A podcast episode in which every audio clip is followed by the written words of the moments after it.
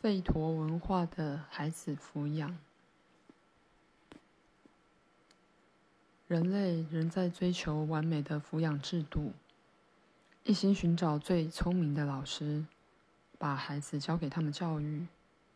而你，弗拉德米尔，为了跟儿子说话，五年来不断寻找最好的抚养制度，一个能向你解释一切。并教你如何与亲生儿子沟通的制度。你还向多名优秀的老师和不同领域的学者请益，但是没有任何意见或方法让你满意或完美无缺。你越来越疑惑：假使真有一种完美的抚养制度，早就很多人采用了。地球某处也可能住着一群幸福的民族。然而，所有国家都有类似或不同的问题。要寻找幸福的家庭，犹如海底捞针。总而言之，根本没有什么万能的抚养制度。我也没有必要再寻找了，因为没有东西可找。请原谅我，我别无他法时，只能随时追踪你的想法，透过你。我试着了解是什么让人类远离显而易见的事实。有一次，我感觉到你的想法：缺乏信任及害怕犯错，让人不得不把小孩送去学校和学院，这样事后才能责怪老师，而不是怪自己。另一次，我看到你在想。孩子是由父母和社会的生活方式抚养长大。你因为这个想法而脸色苍白、呆若木鸡。你的想法精辟又正确，你却因此受到惊吓，一直想要忘记。然而，你忘不了这个显而易见的事实。你后来试着反驳自己，辩解。怎么可能变成科学家、艺术家或诗人？如果不去专科学校，如何学习数学、天文学和历史？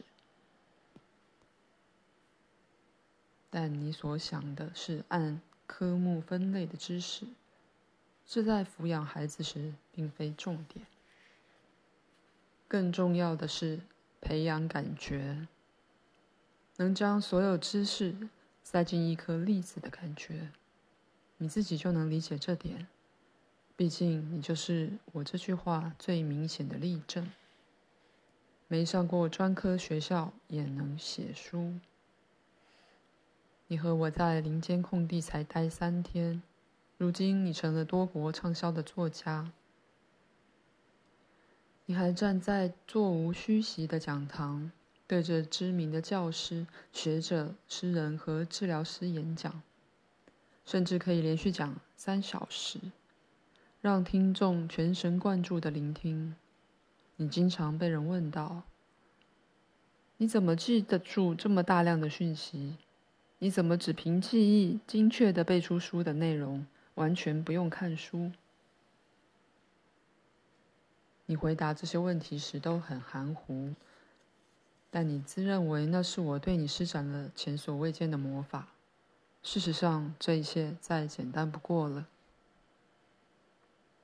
你第一次与我待在泰加林的那三天，吠陀学校，同时也影响了你三天。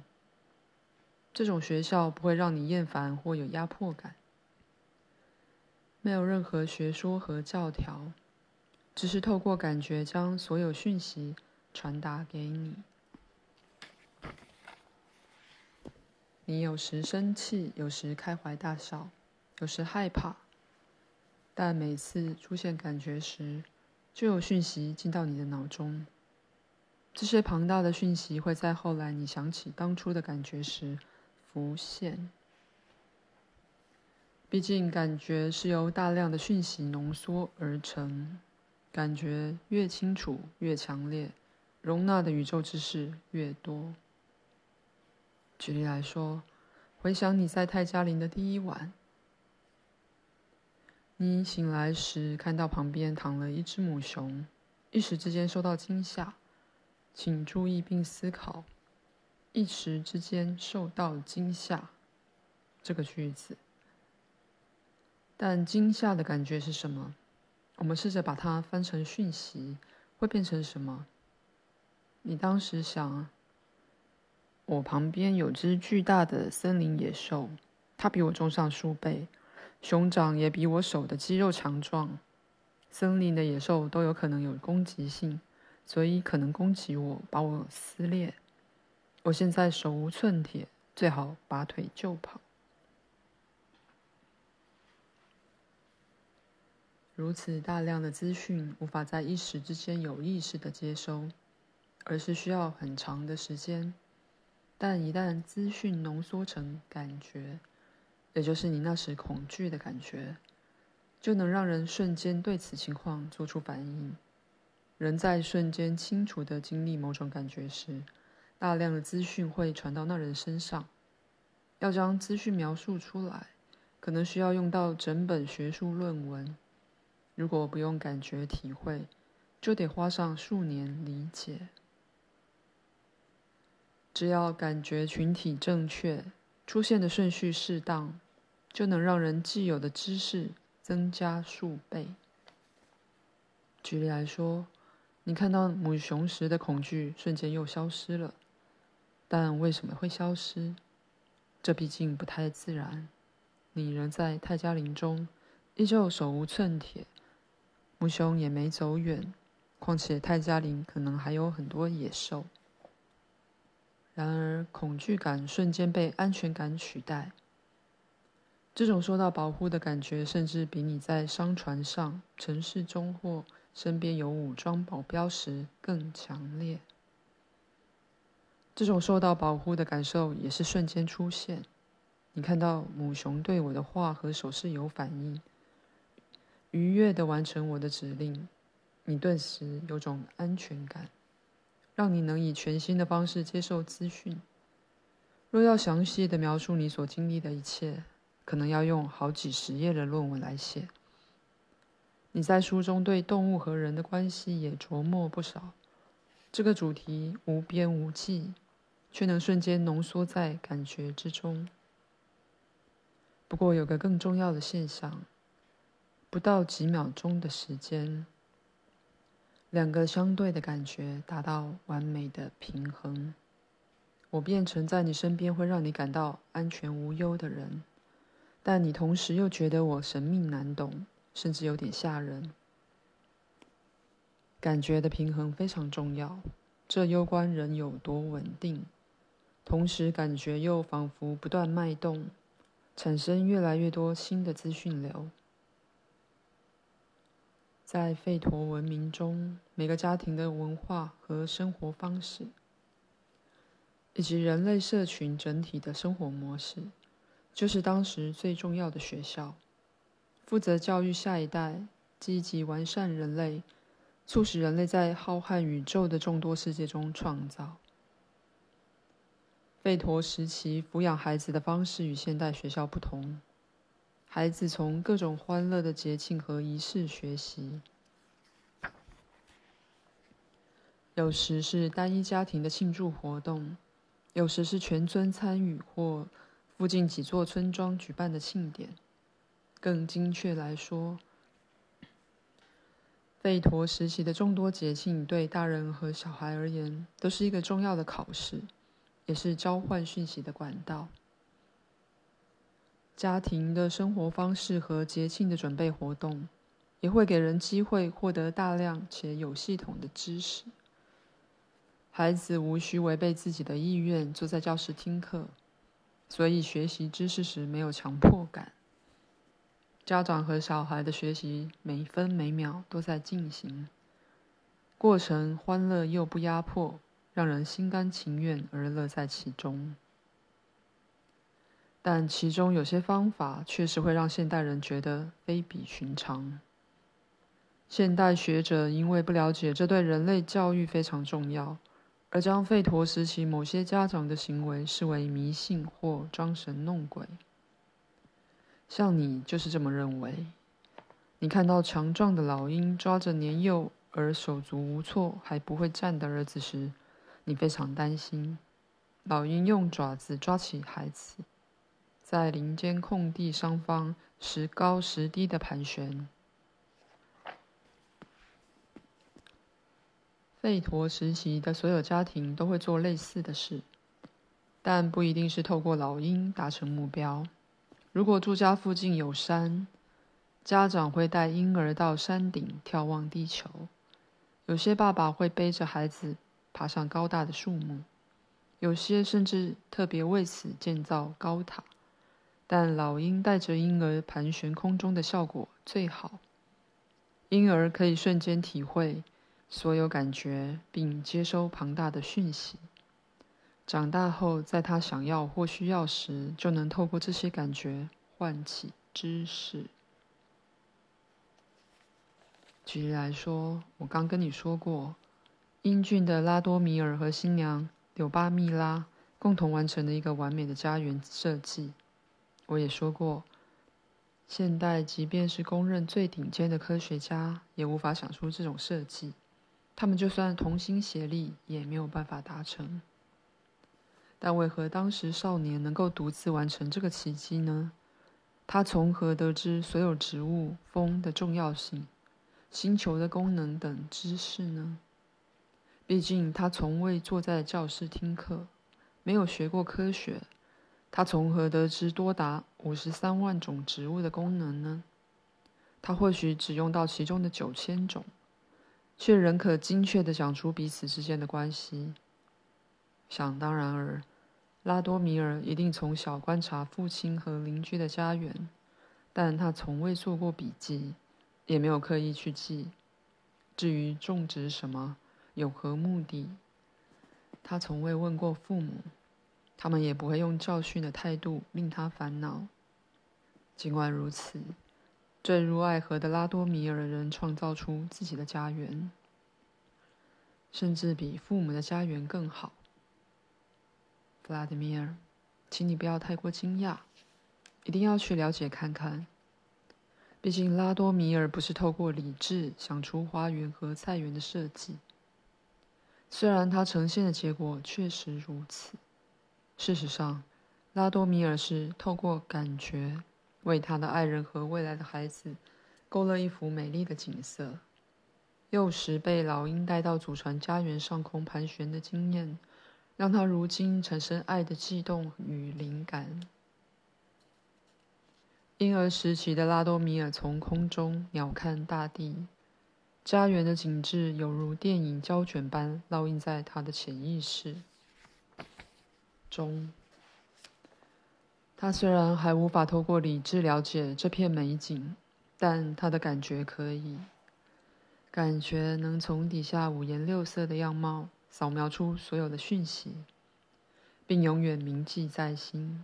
感觉让他体会美丽的景致，无需依靠理智或头脑。不仅如此，从空中鸟瞰的一片景致中，还有他的妈妈。站着对他微笑，对婴儿而言，有什么能比母亲的微笑更美丽的呢？妈妈对着他挥手，是他，他的乳房有赋予生命的温暖母乳。对婴儿而言，没有什么比这更好了。年幼的拉多米尔从空中鸟瞰大地时，映入眼帘的一切，成为与母亲无法分割的一个整体。部分宇宙的知识，借由兴奋的感觉，在他的体内瞬间出现。当时的年轻人对动物学、农学和天文学等现代科学都能了若指掌，旁人也对他们的艺术品味赞誉有加。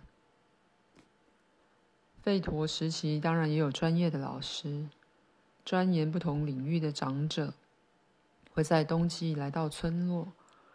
每座村落都有一栋聚会所，长者就在那儿传授科学知识。假如听讲的孩子突然对天文学表现特别的兴趣，老师就会去他家拜访家长，家长也会开心地接待他们。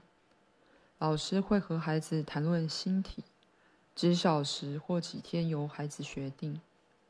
从他们的对话中，无法判断谁的知识略胜一筹，因为年长的老师即使学识渊博，向孩子提问时仍然非常尊敬，不用教训的语气争辩。吠陀时期无需记录这种讨论，或者从中获得的结论和发现。没有现代的日常琐事和各种烦恼，人的记忆吸收的讯息量远超过现代发明的强大电脑。况且，一旦有任何合理的发现，都会马上和所有人分享并付诸实践。家长和其他家人也能聆听这种学术讨论，有时还会有技巧的加入。但孩子随时都是焦点。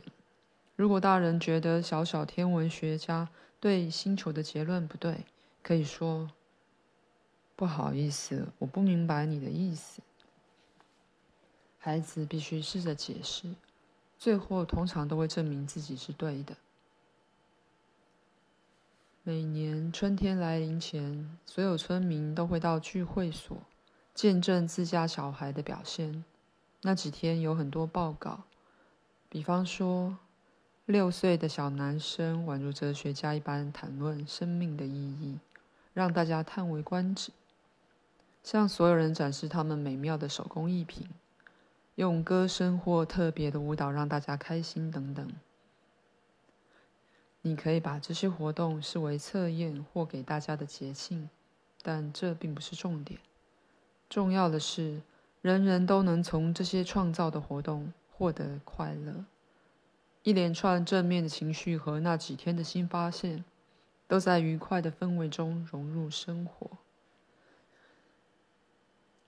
至于谁是抚养孩子的关键，这个问题，可以肯定的回答。吠陀时期的文化和每个家庭的生活方式，我们能从这种文化取出什么给现代的孩子？现存的那种抚养制度最好。自行稍加判断，就会发现全部都是不完美的。毕竟扭曲人类的历史，无异于让孩子欺骗自己，逼迫他们往错误的地方。思考，我们因为自己受害，连带逼着孩子一起。最重要的是，所有人必须知道关于自己的真相。没有真相而误信教条的生命，就与催眠没有两样。孩童教材有三张图片，必须改变顺序，必须告诉孩子正确的人地球人类史。我们得先查证内容，让孩子学习不被扭曲的本质后，与他们一起选择新的方向。有关地球发展和人类历史的童书，通常都有三张害人不浅的图片。你看，这些图片从小让他们产生了什么印象？第一张是原始人的图片，你看看内容为何？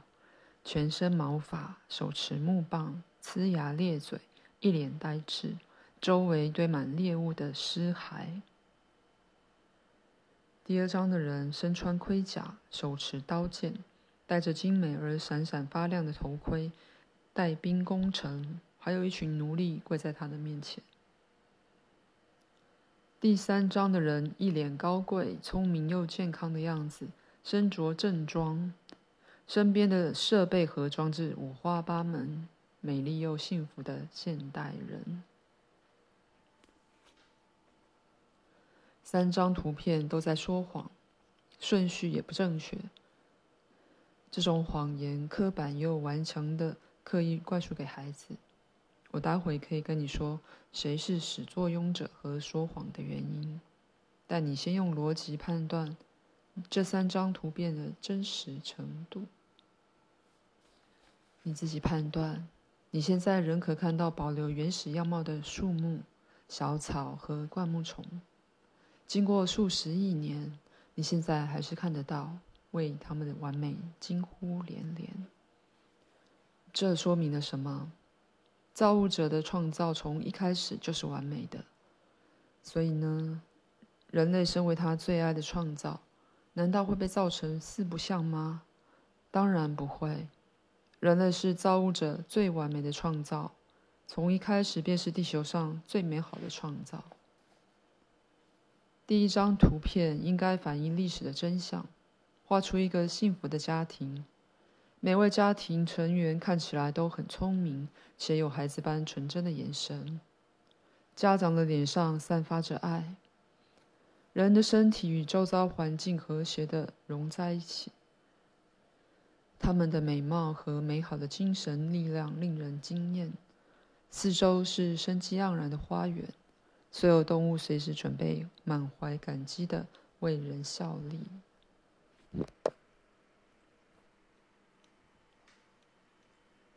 第二张图片应该向孩子反映真正的历史，画出两军身穿丑陋的盔甲厮杀，几位将军站在高处，祭司下着指导棋，有些将军面露恐惧或惊慌失措，有些将军接受祭司的指导后显得走火入魔。再过不久，一场疯狂的屠杀就要展开，人类开始。自相残杀。第三张图片是现代人的样貌：一群病恹恹而苍白的人坐在摆满人造物品的房间。有些人大腹便便，有些人弯腰驼背，有些人的脸色沉重忧郁。这在城市的街上也很常看到。从窗户可以看到几辆汽车爆炸。天空降下充满灰烬的雨。必须让孩子看到这三张正确的历史图片，然后问他们：“你想过哪种生活？”图片只是片面的资讯，当然还要真诚且有技巧地告诉孩子正确的故事。孩子必须知道没有扭曲的人类历史，此后才能展开真正的教育。必须问他们如何改变现状。孩子不会马上想出答案，但他们一定找得到。他们会出现另一种思考，创意的思考。